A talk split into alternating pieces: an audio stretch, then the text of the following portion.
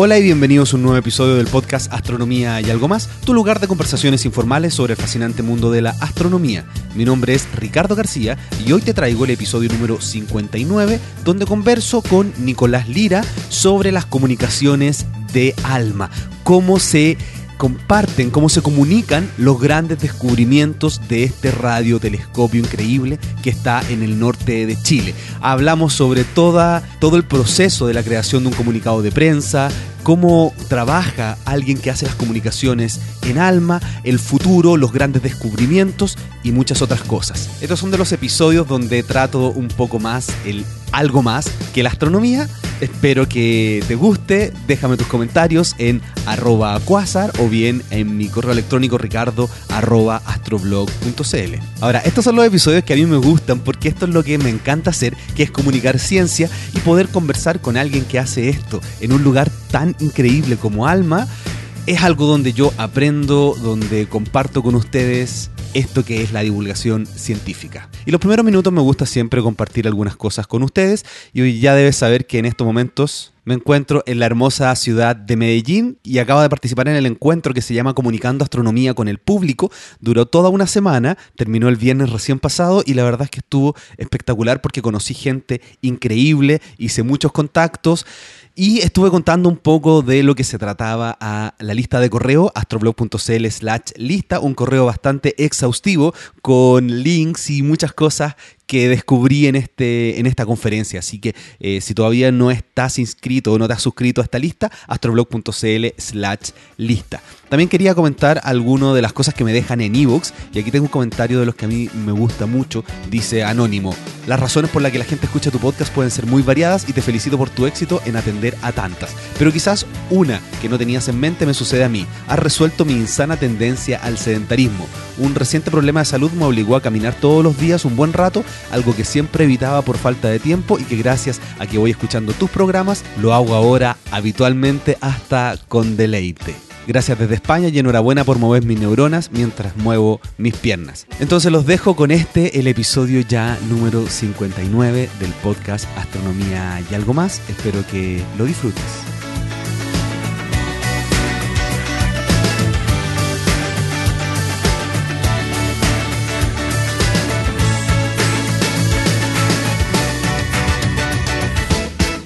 Entonces aquí estoy grabando y me encuentro en la oficina de Nicolás Lira, aquí en Santiago de Chile, en Alma. Hola Nico, ¿cómo estás? Hola Ricardo, ¿qué tal? Bien, ¿y tú? Yo muy bien, aquí entusiasmado con lo que la conversación que vamos a tener.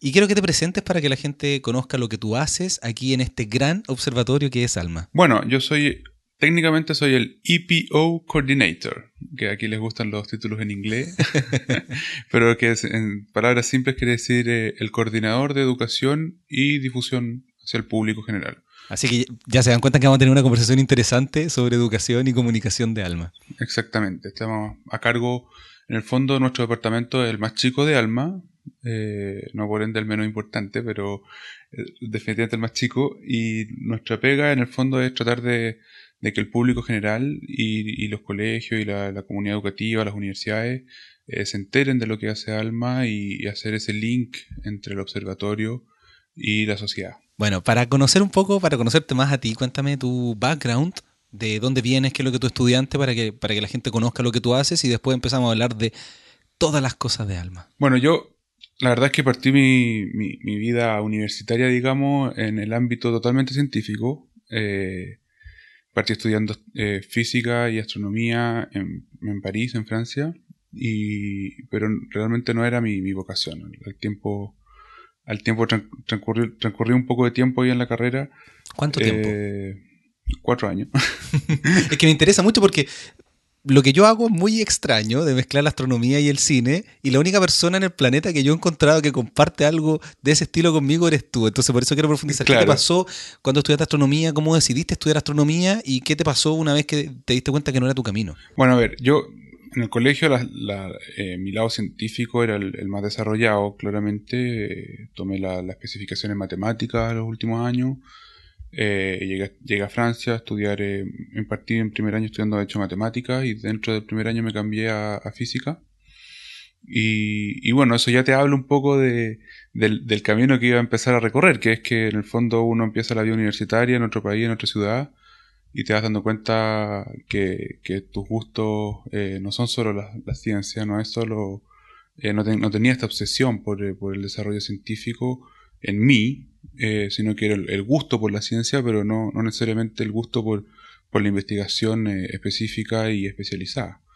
Entonces, eh, rápidamente me fui dando cuenta que, pucha, más que qué mejor ciudad que París para empezar a, leer, a recorrer, a, explorar otros ámbitos de la vida y así poco a poco yo me fui quedando, saliendo un poco de la ciencia y explorando eh, mi yo literario, vamos a decir. Primero, ¿por qué decidiste ir a París y no a, y no a estudiar acá en Chile?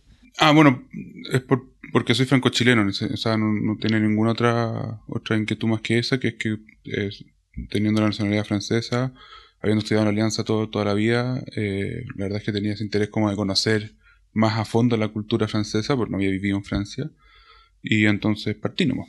Y además ya la, educación debe ser bastante más económica que acá. Eh, sí, pero la vida es tan cara que como que se compensa. pero es que para los que no conocen Chile, de verdad la educación aquí es terrible, son unos precios muy, muy altos. Claro. Eh, no se compensa entre, es más o menos, más o menos no sale igual. ya. pero, pero, de París. De París, claro. Y, la verdad es que, como te decía, fui, fui descubriendo este, este lado humanista que, no había explorado hasta ese entonces, tal vez por, por eh, infantil o por, por inmaduro, digamos, ¿no? Hasta que efectivamente la ciencia me votó. O sea, ya no me interesó más abrir un libro de mecánica cuántica, ya, ya las integrales con símbolos griegos que no quieren decir nada para el común de los mortales cada vez me decían menos a mí y, y decidí dar el paso difícil de decir, oye, hasta aquí llego, ¿sabéis que no, esto no es lo mismo, estoy dando la hora y me tomé un buen tiempo, o sea, me tomé un, año para trabajar en estas cosas, viajar, eh, desde Francia es más fácil viajar también, así que aproveché de recorrer. ¿Qué dijo tu familia cuando le dijiste no voy a seguir en esto? Eh, bueno, la verdad es que mi papá me dijo, te demoraste harto en darte cuenta. Qué bueno, me dijeron lo mismo. Pero nada más, apoyo total, la verdad es que no eso nada que decir. Y, y bueno, de ahí me dediqué un tiempo largo a, a, a la fotografía, a, la web, a hartas cosas fui picoteando, picoteando, picoteando, hasta que un día ya decidí que necesitaba tener un, quería tener un título universitario, en Chile se te hace la vida bastante más difícil si no lo tienes, y mm, así que me metí a estudiar en Vespertino, eh, periodismo en Luniac, eh, y lo, saqué rápidamente, en tres años, eh, así que me titulé periodista hace no tanto tiempo, bastante viejo digamos, pero pero bien, o sea, se me, eh, y, con la seguridad de que estaba eligiendo ya un camino que la, en, que la comunicación es lo que me interesaba, o sea, no estudié periodismo eh, necesariamente pensando en trabajar como periodista en la televisión o, en prensa específicamente, aunque tampoco me cerraba eso, porque también ya con la madurez uno sabe que una carrera te cambia, entonces eh, cuando uno, uno recorre toda la carrera eh, universitaria y, la termina, uno no puede entrar cerrándose a las puertas que se te pueden ir abriendo. y, mientras estabas en esto, mientras estabas haciendo periodismo, dándote cuenta de lo que tú querías hacer más, más adelante en la vida, ¿cómo estaba la astronomía ahí entre medio?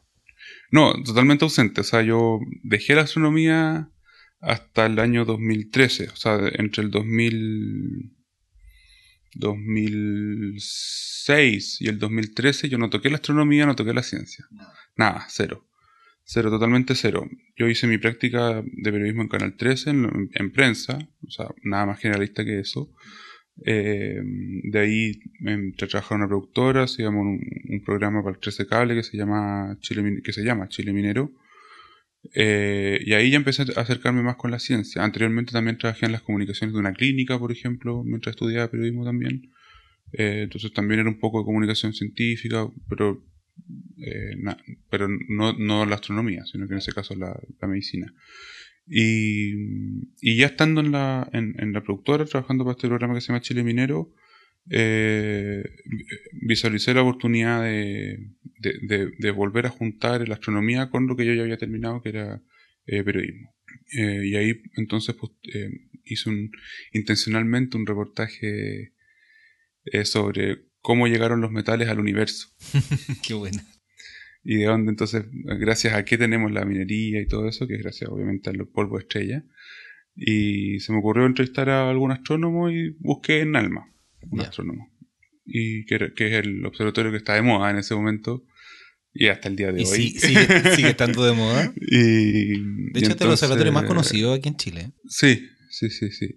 Y entonces tuve la oportunidad ahí de conocer a, la, a mi jefa, a, la, Valeria, eh, que, y, conversar con ella mientras preparábamos la entrevista con, con Antonio Ales en ese momento, que fue el astrónomo que, que, me dio la entrevista.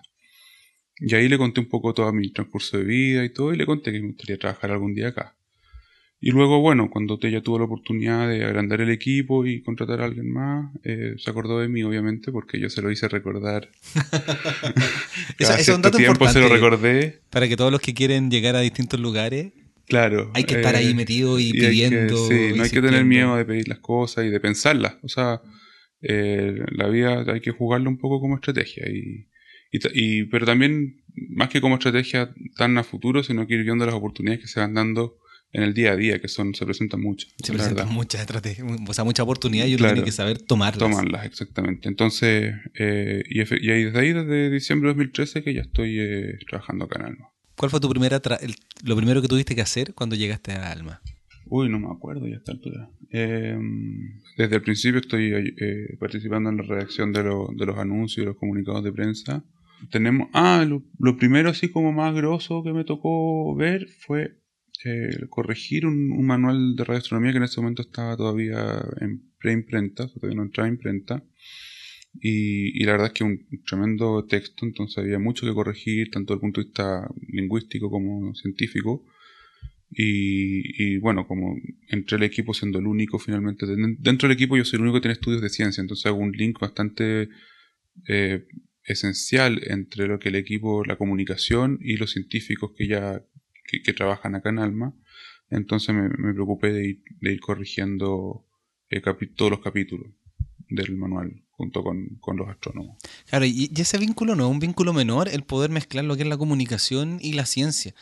Eh, ¿Hay alguna algo que tú veas que te ha servido así, pero muchísimo para lo que tú haces todos los días? O sea, e, es un ojo que no es todo, todo beneficio, no es todo ganancia, no es todo fácil. Digamos que eh, el público eh, no, es, no entiende como yo las cosas y por lo tanto a mí me cuesta mucho más que a un periodista entender qué es lo que quiere qué es lo que quiere escuchar el público. Sí, ese es un desafío demasiado importante. Yo lo tuve así, cuando hice mi documental, era como, pero si yo entiendo esto, no, no lo entendemos nosotros. Claro.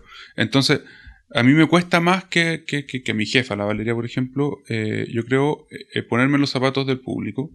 Y es como el, el, esfuerzo mayor que tengo que hacer cada vez que escribo, cada vez que, que pienso en algún producto, cada vez que, que realizo algo. Ahora, en, mi, en el diálogo con los científicos, en cambio, ahí donde yo tengo una ventaja comparativa o, tengo un valor agregado que, que pocos comunicadores tienen. O sea, yo soy capaz de, de, entablar relaciones mucho más durables con los, con los científicos porque, porque soy capaz de, soy muy capaz de ponerme sus zapatos y, entiendo mucho de lo que hablan y puedo hasta, hasta hacerles preguntas que para ellos a los científicos son menos quisquillosos y no les gusta que les hagan preguntas, por ejemplo, muy obvias. Bueno, no todos. Hay excepciones y muchas excepciones. Pero, pero hay que tener, eh, siempre que ir como, hay que ir alternando entre preguntas más obvias y preguntas un poco más que, que donde ellos puedan mostrar que saben finalmente. O sea, responder eh, por qué brilla una estrella, digamos que cualquier alumno de, de ciencia básica lo puede hacer desde primero o segundo año. Y casi todos los aficionados que escuchan este podcast, que que, o que están viendo ciencia pueden saber responder por qué brilla una estrella. Entonces, si tú le preguntas eso, le pides una entrevista y, en el fondo su tiempo a un, a un persona que tiene un postdoctorado, como la mayoría lo tienen, eh, generalmente sienten que si es solo para preguntarles eso, eh, era un poco... Eh, no se sienten muy valorados. Claro. Entonces, generalmente hay que tratar de... y no es que a ellos no les guste comunicar, sino que sienten que, que, que el tiempo de ellos es más, es se sienten más útiles haciendo investigación muchos que haciendo difusión. Y eso es donde, donde más cuesta para, nosotros, comunicadores, eh, buscar sacarles el tiempo de investigación para que vengan a comunicar, que, tienen y, dar, y que se den cuenta que es igualmente importante, ya que si no se hace un mínimo de marketing, aunque sea no comercial, sino que desde el punto de vista comunicacional, eh, es muy difícil que, que, sea sustentable el financiamiento de la ciencia en el modelo económico en que trabajamos la sociedad hoy en día. ¿Y tú crees que por eso es tan importante la divulgación y la comunicación de la ciencia? Yo creo que la importancia de la comunicación de la ciencia está en, no solo en eso, o sea, eso es un punto muy importante, que es, sostener el financiamiento de la ciencia a largo plazo, porque finalmente eh, son platas generalmente, son, son eh, recursos que vienen de gobiernos y por lo tanto eh, los gobiernos tienen que justificar de alguna manera estos presupuestos que, bueno, si uno los pone en cifras absolutas parecen enormes, pero comparativas son súper chicos en verdad. Eh, o sea, el Transantiago vale al año eh, más de alma. O sea, para que, para que eh, compare, o sea, para que pongamos las cosas sobre la balanza. Y Transantiago funciona horrible. Alma no. A eso, me refiero. Claro, pero bueno, pero cumple una función también muy útil. O sea, tampoco es que echarle pura pura negatividad. No, obvio, pero con, ese, con esos recursos se hubieran hecho bien las cosas, ya, pero no Bueno, no nos vamos en ese tema. No. Eh, no nos metamos en ese tema complejo. Pero ese es un punto, que es eh, darle sostenibilidad financiera a los proyectos científicos de investigación. O sea, eh, para que CONICIT exista en Chile, CONICIT necesita tener una cierta visibilidad con el público general, no solo con los científicos. Claro. y eso en las sociedades aún más más con las sociedades más desarrolladas se cumple aún más. O sea, por ejemplo, la ESO en 2017 va a inaugurar en Garching, en su, sede, la ESO eh, va a inaugurar entonces un, el Supernova, que es un centro de, solo de difusión gigante. O sea, es como eh, más grande que el MIM acá en Santiago, como, es como un museo gigante solo de la ESO, para solo para difusión, para que vayan colegios, para que haya un, un planetario. O sea, es un, eh, un tremendo esfuerzo de, difusión que está haciendo la ESO. Eh, no es por nada, ¿no? O sea, no, no, ellos, la ESO no, decidió gastar ahí X cantidad de, dinero por, por, gusto, sino que efectivamente necesita retribuir al público de alguna manera, a todos los niveles de la sociedad, este, este, estos fondos que vienen para la investigación.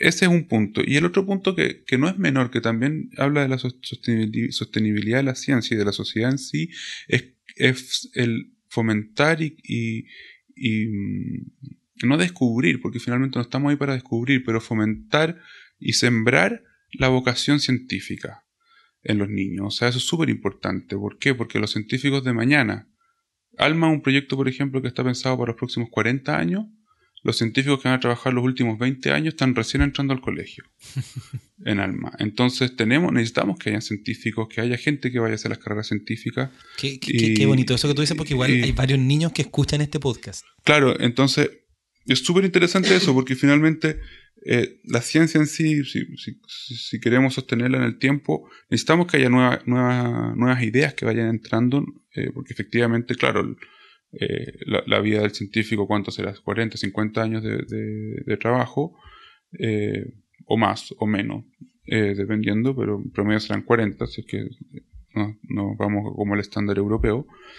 Y, pero, pero también es nutrirse de nuevas ideas, o sea, la creatividad del joven con la experiencia del viejo, aunque bueno, eso también los viejos también pueden ser creativos y los jóvenes pueden tener mucha experiencia, pero, la, gracia hay una diversidad, o sea, y, necesitamos que vayan, vayan, vayan entrando nueva, nueva gente a la, ciencia en todas sus áreas, o sea, cuando digo vocación científica no, no es necesario que necesariamente implica astronomía, postdoctorado, investigación dura, dura no, también ahí están acá tenemos astrónomos que, que, hacen cero investigación y se dedican a la, a, la observación nomás.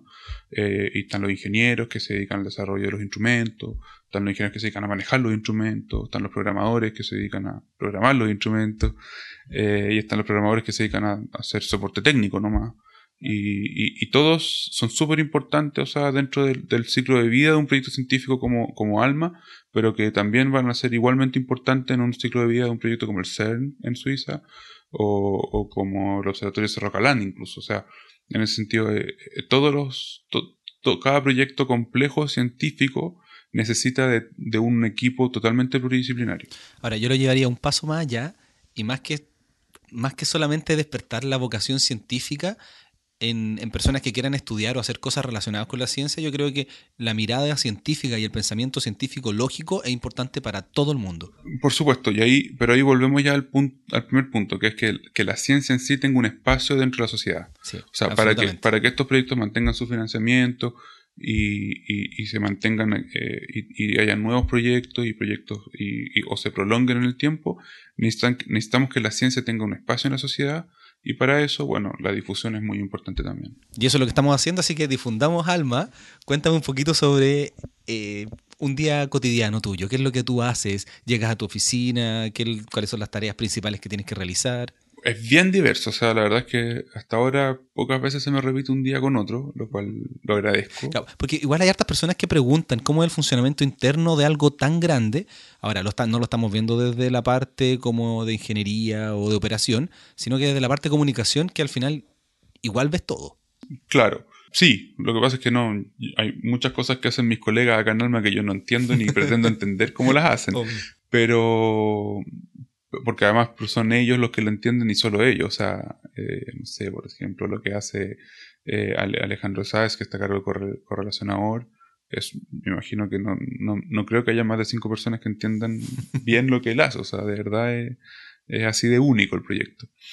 Y por lo mismo, los días suelen repetirse poco, pero a ver, mi, básicamente, bueno, parto por revisar qué es lo que ha salido de Alma en los medios. Así. Ya. ¿Y cómo, y cómo hace eso? ¿Tienes tag en, en Google? ¿Te llegan alerta automática? O... Tenemos, bueno, tenemos un servicio que nos ayuda, dos, dos servicios. tenemos uno en, uno internacional que es, en realidad es de los socios, no de nosotros, de la ESO y de, y de Enrao, pero que nos comparten ellos, que nos ve como a nivel global, como cosas que salen en todo el mundo. Perfecto. O sea, si Astrovlog pone algo de alma, tú lo ves. Claro, lo que pasa es que eh, no, eso no es exhaustivo, o sea, eh, pero es un buen termómetro, digamos. Claro, por eso cuando, cuando yo no te digo que hablé de alma, tú me dices, pero ¿por qué no me dijiste que iba a salir Claro, alma?" yo te pillo. claro. Y después tengo obviamente activas las la, las búsquedas y notificaciones de Google, que, y también tenemos un servicio eh, nacional que nos ayuda a ver eh, todo lo que es revistas, prensa nacional, radio, bueno, no todas las radios, pero la- las principales radios de, de emisión nacional, no sé, las puedo nombrar, Sí, obvio. ningún la problema. cooperativa, Bio Bio, etcétera, ADN y Tele 13 me parece, para no dejar alguna fuera, y, y los canales de televisión abierta, más eh, los de noticias, digamos, ¿no? Y eso lo está monitoreando y, y nos mandan cada vez que sale algo una alerta y, y un- al principio del día un, un mini como resumen y, y- y con eso vamos viendo un poco cómo, cómo está el, el- vamos sintiendo la temperatura de cómo está Alma en- en- a nivel de los medios, digamos. Ya, ese, ese es el objetivo, saber si se está mencionando, se si está mencionando, si, si está, se está mencionando positivamente o negativamente, o sea, hay que hacer ahí un... Bueno, felizmente eh, es- en el caso de Alma es, es raro que sea algo negativo. Ya, pero eh, sí, me, me parece interesante. ¿Ha, ha habido algún comentario negativo? Mientras yo, de- desde que yo llegué, no. Qué bueno. pero, no, por- no- no gra- no- pero no gracias a mí. No, lo que pasa es que eh, justo antes que yo llegara fue la huelga, entonces ahí, claro, hubo, hubo un poco de cobertura menos, menos ¿Huelga? ¿Qué positiva. huelga? Cuéntame, la huelga de los trabajadores, pero es que yo no estuve, así que prefiero no hablarte de, de eso, Perfecto. porque no, no conozco los detalles, o sea, no, no estuve presente y no quiero herir susceptibilidad ni por un lado ni para el otro. Pero, y ahí me imagino que hubo cobertura que no fue toda positiva. Obvio. Pero si no, aparte de eso, eh, desde ahí, desde entonces ha sido todo positivo. Más allá de algún troll en las redes sociales por ahí, pero, pero que yo recuerdo son como dos. Entonces, y, no- y ni siquiera aprenden, o sea, como que es un comentario y listo, chao. y se- y no hay ninguna que diga así como que Alma contactó extra- extraterrestre y no están diciendo y ocultan información. No, no, ah, eh, no por la... Bueno, Sal- Salfate un día eh, dijo que nosotros éramos como, claro, un proyecto secreto y que teníamos contacto y cuestiones así, pero la verdad es que no, no, no- ni siquiera perdemos energía en contestar esas cosas porque no, o sea, no, No, no- está, está fuera de nuestro alcance, o sea, no, no podemos... No, pero tú Entrar a ese juego, o sea- Claro, no, pero como tú revisas eso, si no te llega información, quiere decir que no piensan, las personas no piensan que Alma es un lugar quizás tan extraño como la NASA, que todos creen que es muy extraño y que ocultan infinitas cosas. Sí, yo, yo creo que lo que pasa es que finalmente, o sea, nosotros no monitoreamos la cabeza de las personas, monitoreamos la prensa nomás. Entonces, y la prensa generalmente cuando escribe, aunque eh, todos creamos, o sea, todo algún momento hemos dicho hoy, los noticieros y todos son puras tonteras, eh, y, y, no sé, y uno siempre, más de alguien ha hablado del nivel de la prensa, qué sé yo, pero me da que eso igual un mínimo, un mínimo eh, pregunta, ¿no? O sea, un mínimo de, de, verificación de fuente, todo eso hay, entonces al final eh, es muy raro que un medio vaya a publicar como Alma se comunicó con unos aliens o qué sé yo. Esa cuestión es muy raro que pase. O sea, sería muy, muy sería realmente a los alfates que ni siquiera nos llamamos a preguntarnos. Claro, son cosas que inventan. Porque además nosotros estamos muy abiertos. O sea, tenemos. Así, cualquier persona se mete al, sitio web y, va a encontrar mi teléfono, va a encontrar mi mail. Eh. Cuando hemos hecho eventos en conjunto, la gente te llama así como, oye, quiero llegar, como claro, o sea, el número de la Valeria también está. Claro, entonces la verdad es que es muy abierto, o sea, tenemos una política totalmente abierta de responder la mayor cantidad de preguntas que podamos.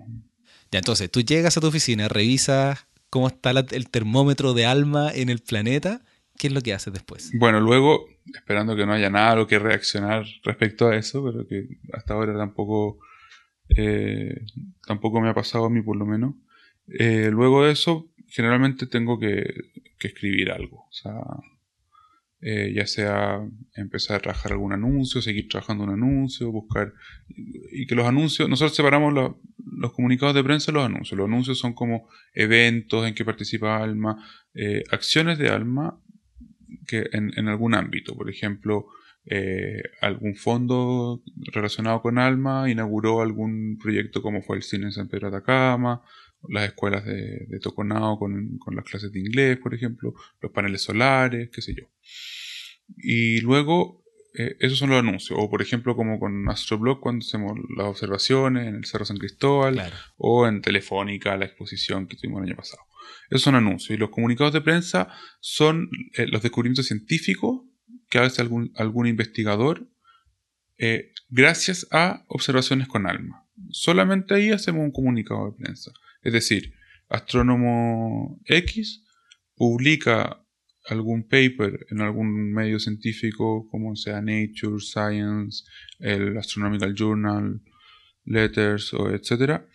Y entonces nosotros vamos a hacer un comunicado de prensa para darle un poco más de difusión y visibilidad a ese descubrimiento con el fin de mostrar obviamente eh, qué es lo que el observatorio está logrando. Claro, y ahí hay un punto porque si uno se suscribe, uno puede recibir esa información. Exactamente. Hay una lista de correo. Cuéntame sobre eso y, la diferencia de cuándo está redactado por ti, cuándo lo redactan desde afuera, porque a veces está en inglés, a veces en español. No, todo lo que salga de nosotros está en los dos idiomas. Eso está siempre en los dos idiomas. Nunca vamos a publicar algo en un solo idioma. Dentro de como nuestro reglamento interno es que nosotros tenemos dos idiomas oficiales, el inglés y el español. Entonces todo lo que se publica acá en Alma está en los dos idiomas. Eh, para suscribirse eh, hay varias formas. En el sitio web pueden mandarnos un correo, pueden poner un, en el contacto que se quieren suscribir a través del formulario de contacto. Eh, bueno, esas son las más fáciles. La otra sería como venir a verme. pero no, y claro, nosotros le mandamos estos comunicados y anuncios generalmente a los seguidores y a, y a nuestros contactos de prensa, obviamente. Y a ver, los anuncios todos prácticamente son redactados in-house, o sea, lo redacta Valeria o yo, eh, luego el otro, si lo redacté yo, Valeria lo, revisa, si lo redacta Valeria lo reviso yo, eh, y, Valeria eso sí termina de dar el visto bueno porque ya la jefa, pero a no ser que esté de vacaciones o, etcétera. Pero, mm, y, y eso los redactamos acá, luego se comparte, se, se redacta generalmente en español, se manda a traducir, se comparte con los socios para ver si es que se quieren sumar al anuncio, diciéndoles una fecha tentativa y, se, y se publica.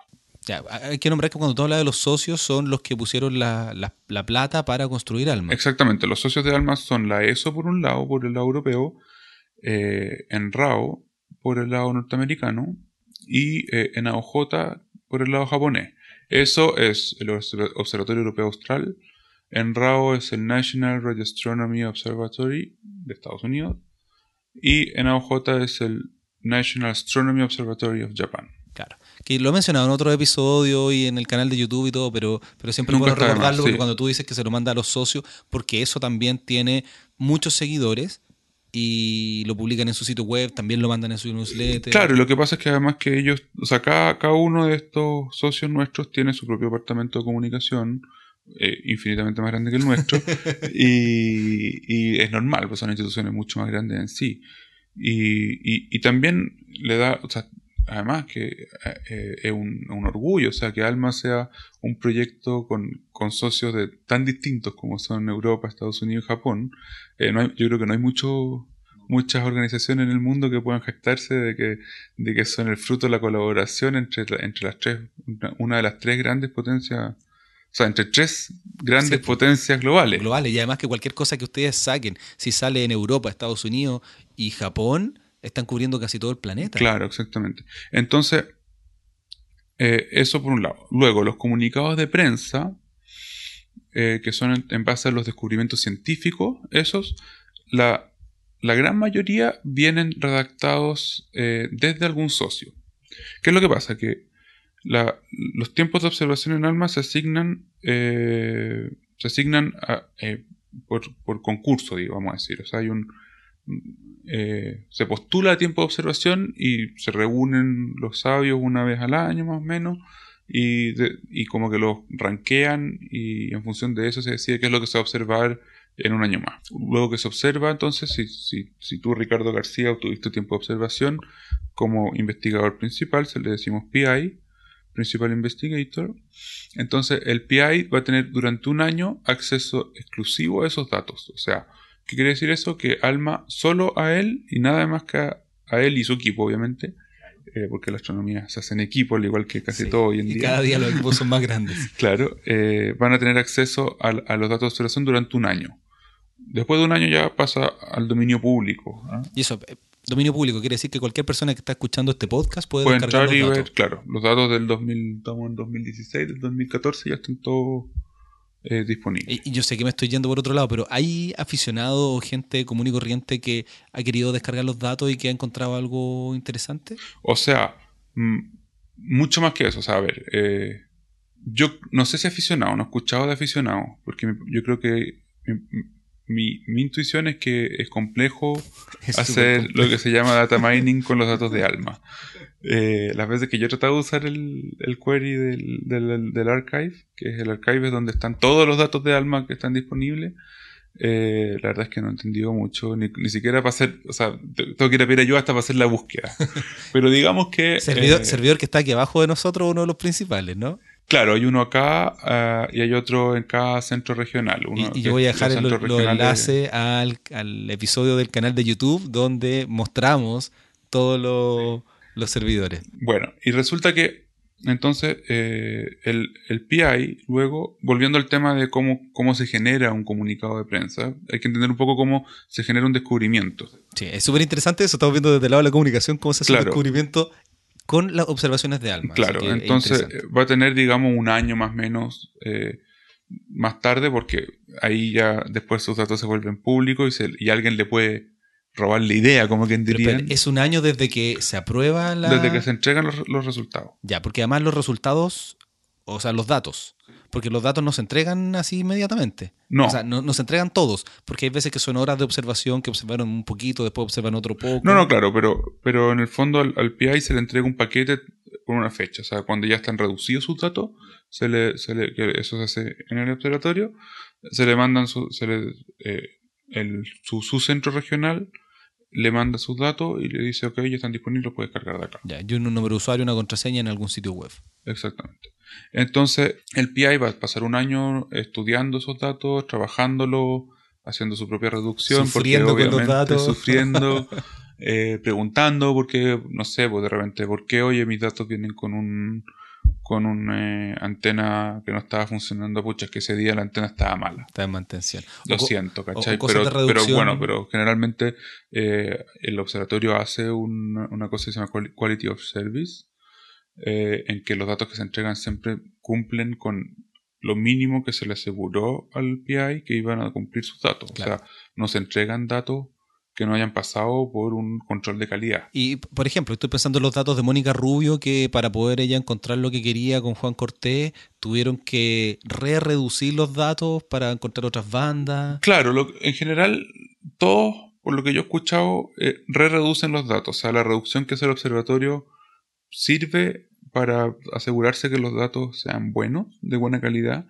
pero luego el, el, el, el PI y su equipo terminan re reduciéndolo porque, bueno, aquí eh, nadie está, eh, o sea, siempre hay una posibilidad de error y ellos nunca se van a arriesgar a publicar, o sea, no creo que se arriesguen a publicar datos que no hayan sido reducidos por ellos. O sea, al, al PI se le entrega el dato reducido, pero también el dato bruto para que ellos puedan hacer su propia verificación.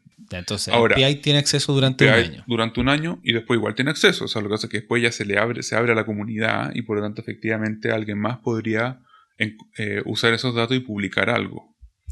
Y el PI entonces mándalo, eh, digamos, eh, hace su paper, su publicación, su descubrimiento, lo, busca alguna revista en que lo pueda publicar generalmente, para que eso es para validarlo por la comunidad científica en el fondo el investigador se llama el peer review. Claro, el peer review eh, va a publicar en, no sé, pues, en Nature o en Astrophysical Journal. Journal o qué sé yo. Y ahí nos, nos avisa, o sea, le avisa a su, a su centro regional. Por ejemplo, si es un investigador de, del MIT, le va a avisar a NRAO. Al, al, al, centro regional de Alma que tiene NRAO, que está en Charlottesville. Eh, si es que es un investigador de la Universidad de París, eh, le va a avisar al centro regional de la ESO. Y lo mismo con, Japón, ¿verdad? Y ahí, entonces, si le avisa a la ESO, la ESO va a redactar el primer draft de este, de este comunicado de prensa que hay que sacar respecto a este descubrimiento. Y la ESO le va a avisar a su vez a todos los socios y, y al YAO, YAO es el Joint Alma Observatory, o sea, nosotros, de que viene este, este descubrimiento en tal número de Nature, por ejemplo, y que hay que sacar entonces un comunicado de prensa. Eh, generalmente la misma revista en que se va a publicar da una fecha de embargo, entonces uno sabe más o menos en qué fecha va a tener que salir este comunicado y se saca. Eh, y ahí, bueno, Alma siempre se va a sumar, porque Alma eh, siempre va a publicar sus propios resultados. Es que, es que mencionaste algo que yo sé que hay que profundizar un poquito, que es que dijiste que hay una fecha de embargo. Claro. Profundiza rápidamente en eso para, para que se entienda lo que mencionaste. Ya, lo que pasa es que eh, la, la, prensa en general funciona con fechas de embargo, o sea, eh, todo lo que es la prensa eh, no, no circunstancial, o sea, si tú, claro, el, el hecho noticioso en sí va pasando y, la, y los canales, los medios lo van cubriendo a medida que va pasando. Por ejemplo, no sé, porque estamos con el conflicto en Chiloé, no hay un embargo con esto, ¿verdad? Pero, por ejemplo, digamos, imagínate que el jueves van a juntarse a firmar un acuerdo el ministro de Hacienda con el dirigente de, Chiloé, pero que hoy día ya está el acuerdo. Entonces, eh, eh, hoy día, por ejemplo, mandarían el acuerdo con embargo para el jueves, para que, cuando, para que los medios lo publiquen cuando te estén dando la mano y estén firmando. Pero ya el acuerdo hoy, hoy día ya está redactado.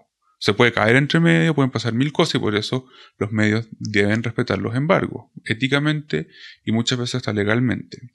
En ciencia pasa exactamente lo mismo. si por ejemplo Nature va a salir con un descubrimiento dentro de su próximo número, no podemos nosotros sacar el comunicado de prensa antes que Nature, porque lo que, lo que es importante es que Nature lo publique ante los, eh, el resto de, de, la comunidad científica y porque, porque además Nature se está dando un tiempo para evaluarlo en su, en, su, en su colegiatura, digamos, dentro de sus científicos evaluar la, qué tan importante es el descubrimiento. Entonces nosotros sabemos antes que eso va a pasar y preparamos el comunicado de prensa, pero se podría caer. Entonces nosotros, o por ejemplo, Nature puede decir, si lo publican antes, yo ya no lo publico. Y también eso es que se caiga, en ese caso.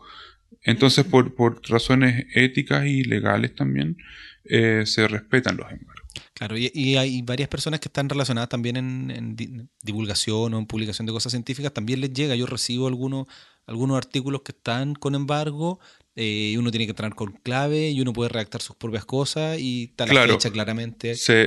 lo que pasa es que como son trabajos generalmente que requieren un, una mínima investigación, de repente eh, hacer alguna entrevista, por ejemplo, no sé, pues si se va a publicar en Nature, eh, y hay algún medio que quiere hacer el eh, llevar el artículo el mismo día que Nature lo publica, por ejemplo, va a querer hacer una entrevista, pero no va, no va a ir a hacer la entrevista el mismo día, tiene que prepararla, el periodista tiene que informarse, que no es un periodista que no sabe de ciencia, sobre todo en Chile, que no hay muchos periodistas que saben de ciencia, tiene entonces que aprender un poco de ciencia, aprender un poco de astronomía, ir a hacer la entrevista, tirando el palo ahí entre medio, editar, editar y todo, y entonces para eso se les manda con embargo, o sea, se dice, oye, tal día va a salir esto, vamos a salir con esto, eh, estas son las fuentes disponibles, podemos ayudarlo a conseguir una entrevista, qué sé yo, pero todo esto no se puede publicar hasta tal fecha, tal hora, incluso se da la hora, o sea, eso, y, en ese sentido, bueno, pero en general la industria en eso tiene buenas prácticas, o sea, no, no, hay problema.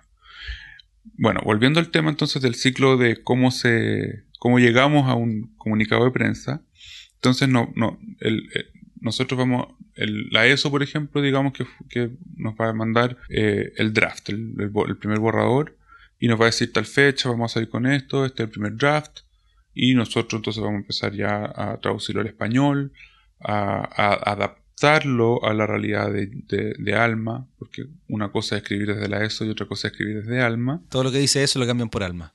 No, no, no es tan así. Pero, pero, estoy, simplificando. Pero simplificando, claro, en el fondo es, realzar aún, aún, más lo que, lo que hizo el Observatorio Alma, agregarle de repente Generalmente hay alguien de, alma que haya participado en el equipo, le agregamos alguna cuña de esa persona, etcétera. Enriquecemos un poco el texto.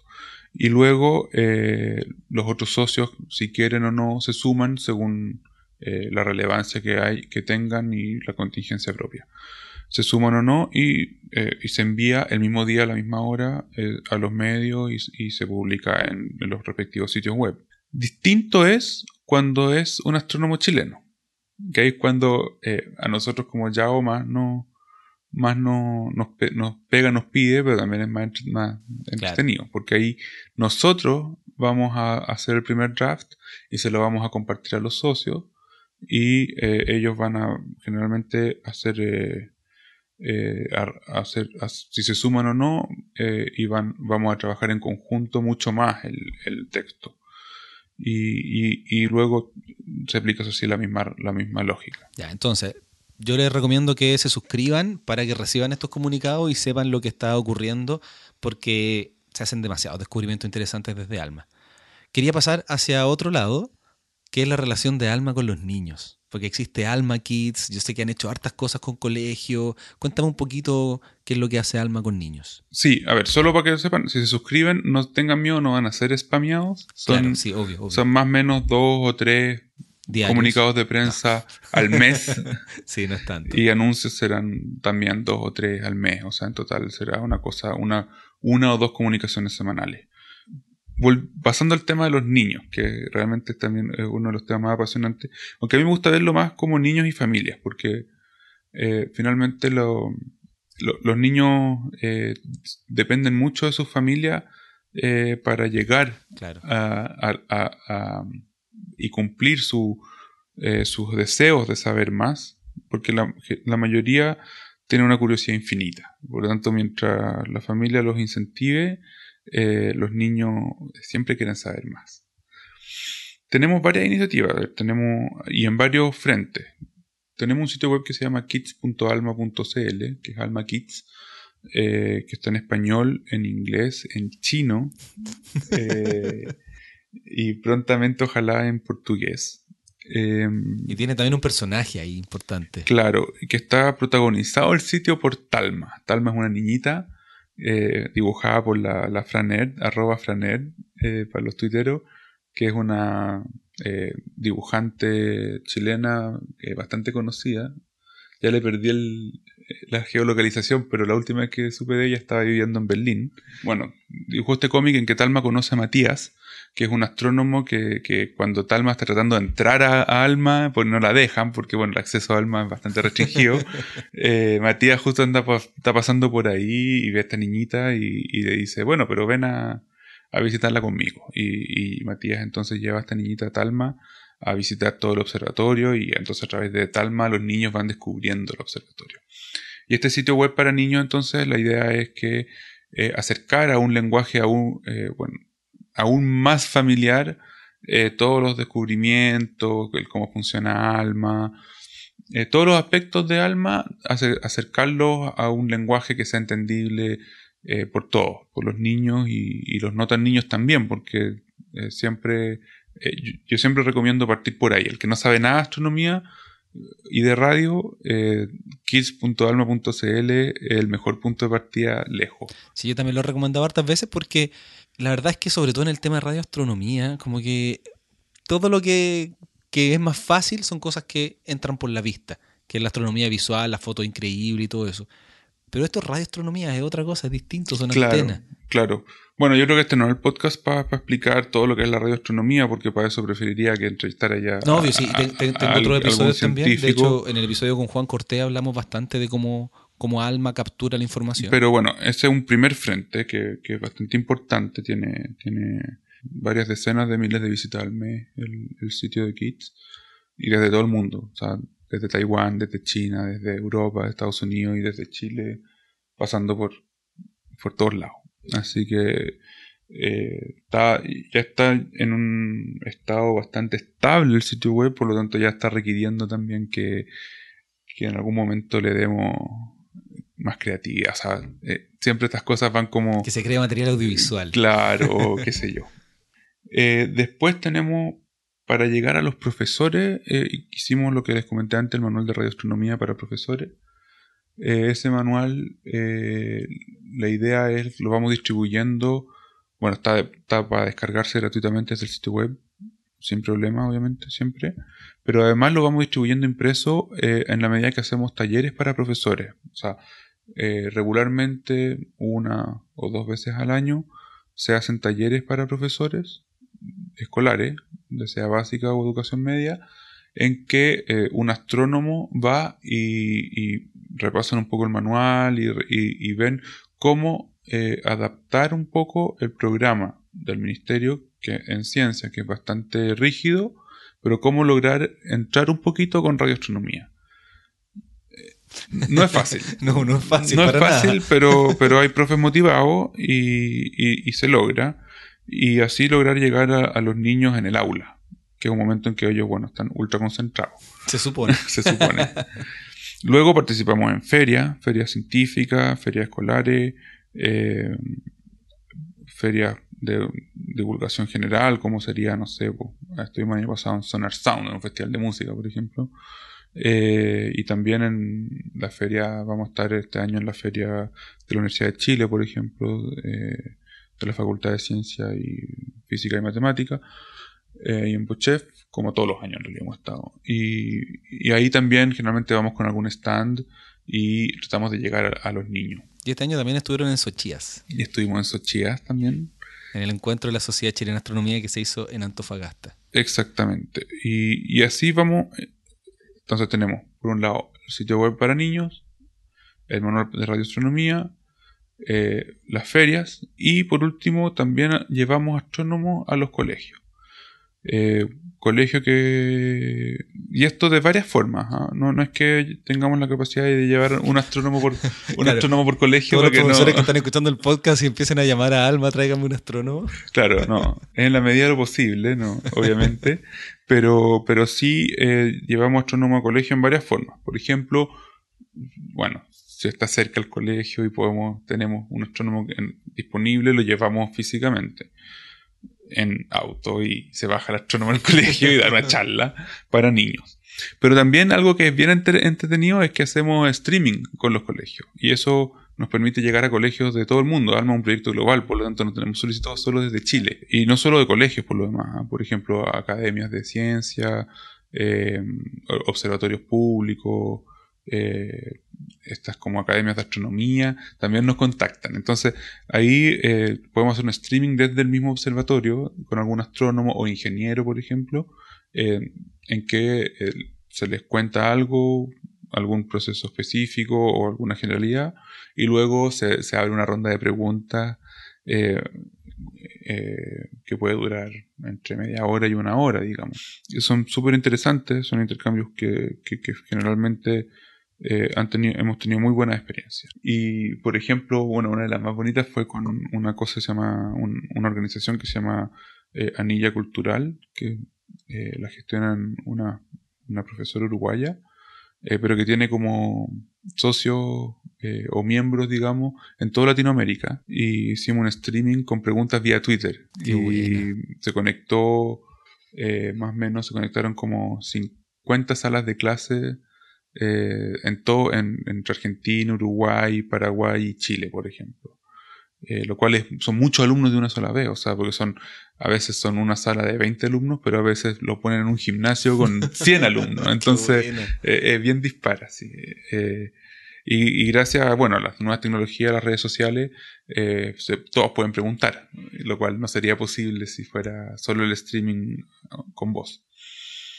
Y, y luego, bueno, las redes sociales, que es lo, que es lo último, pero no, no por ende lo menos importante, en que también tenemos un frente de acción bastante amplio. Claro, ahí tú también estás, estás viendo siempre redes sociales. Tienen, ¿Cuál es la red social más importante para ustedes? ¿Twitter?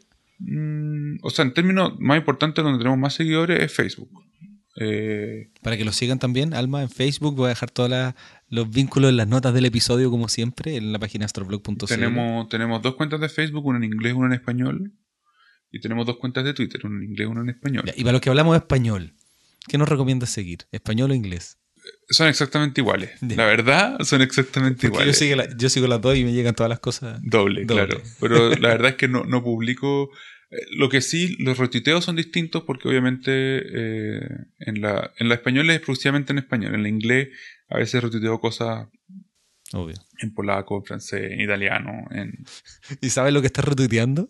Sí, sí, verifico antes de, de retuitearlo. Pero, pero claro.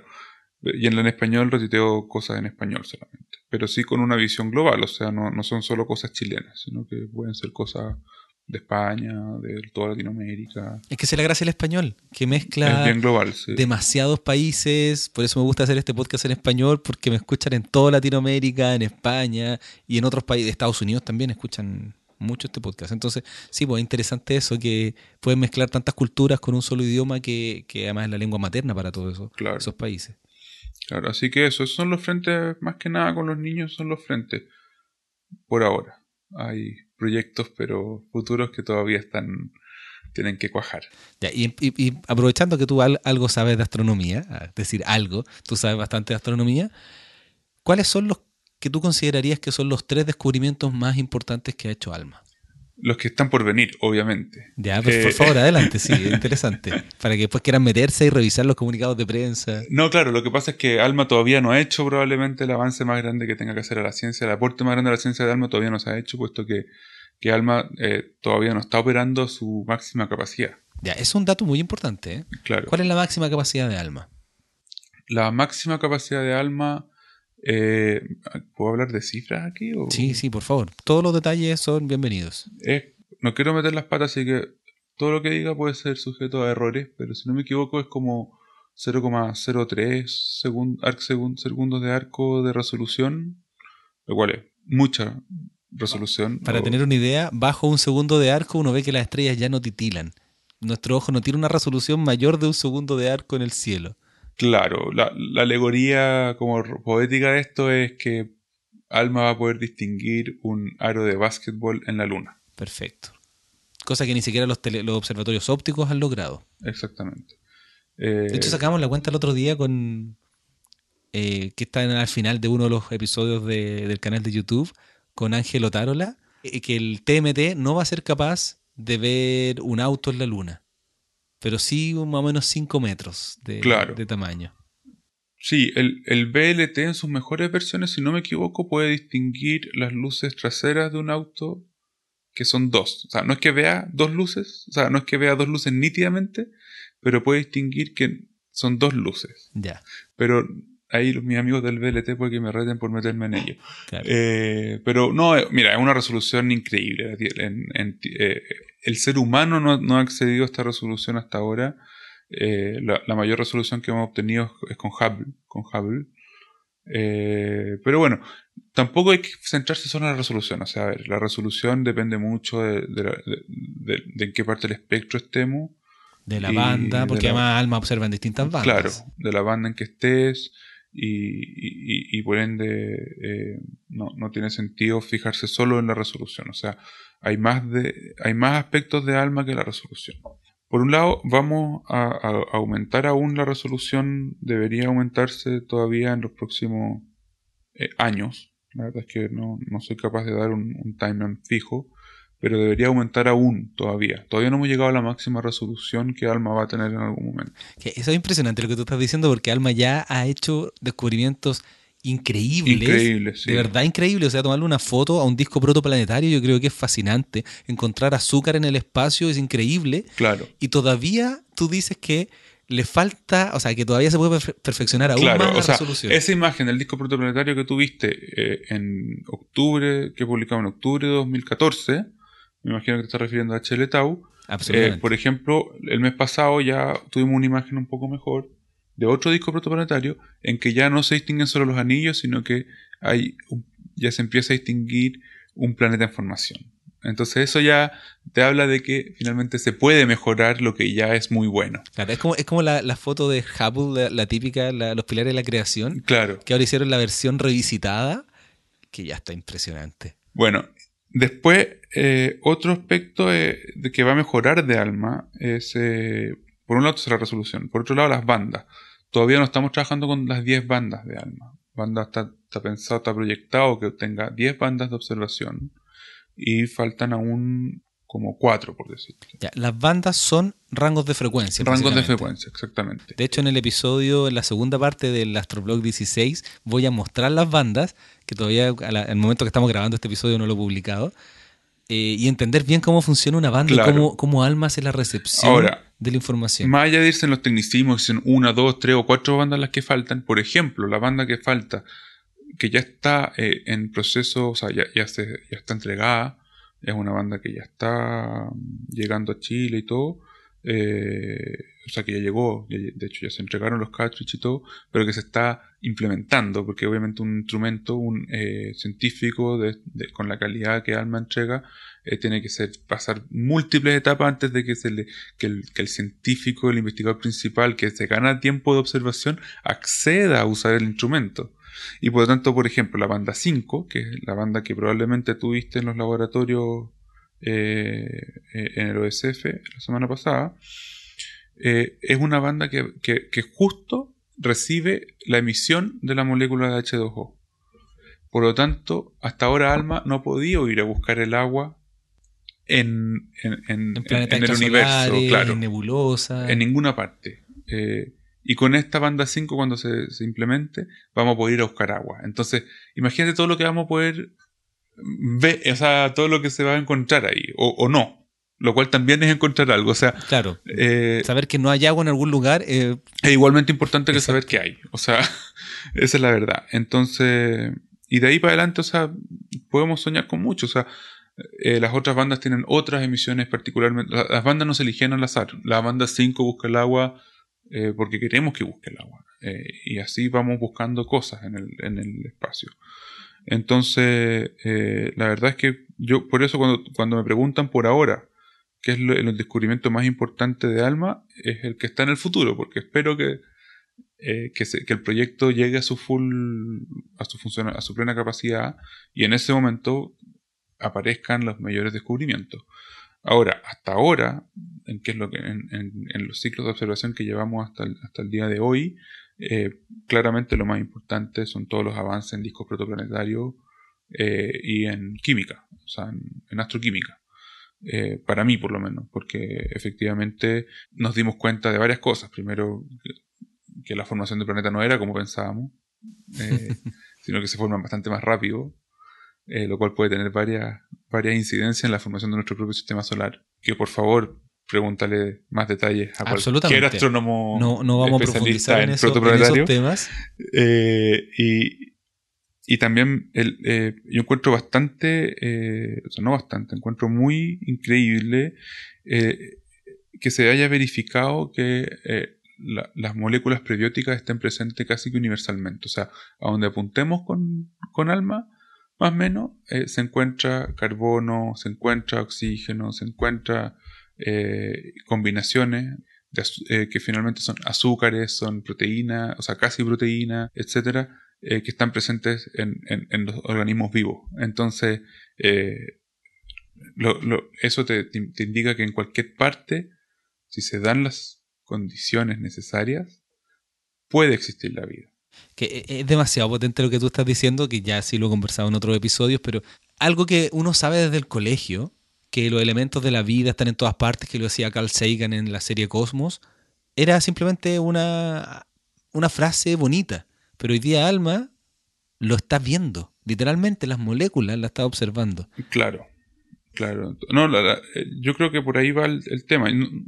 Dudo que algún día con Alma veamos el monito verde diciéndonos hola desde otro planeta porque yo creo que eh, no está hecho para eso. Claro, no, están las condiciones. Pero sí Alma va a aportar un eslabón importante en la comprensión de la formación de la vida.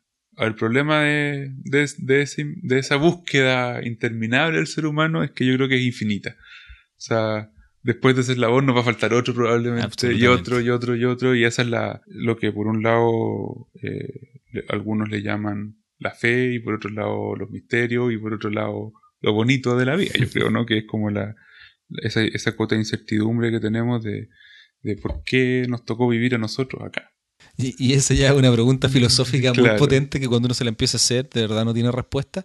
Y es la razón por la que se hacen todas estas grandes inversiones científicas para poder responder esas preguntas ontológicas, podríamos llamarlas. Bueno, ¿dónde la gente te puede encontrar a ti o a Alma en redes sociales, página web, dónde tiene que ir la gente que quiera saber más? Este es el momento que tú aprovechas para que todo el mundo vaya al sitio web de Alma o a las redes sociales. Bueno, el sitio web de Alma es alma.cl, nada más fácil. Hay otro que es igual, o sea, el mismo sitio tiene la dirección de almaobservatory.org, pero para los hispanohablantes nada más fácil que alma.cl. Eh, las dos direcciones llevan al mismo sitio. Luego tenemos eh, Facebook, somos Observatorio Alma en español, Alma Observatory en inglés. En Twitter somos Alma Ops en inglés y Alma Ops o, o B larga S guion bajo ESP en español. Entonces, cuando estén escuchando este episodio, hagan un tweet diciendo estoy escuchando al Nico Lira con el tweet del handle de, de Alma. Claro, yo en Twitter yo soy Nico Lira con K, N-I-K-O Lira, nada más, a secas. Arroba Nico Lira.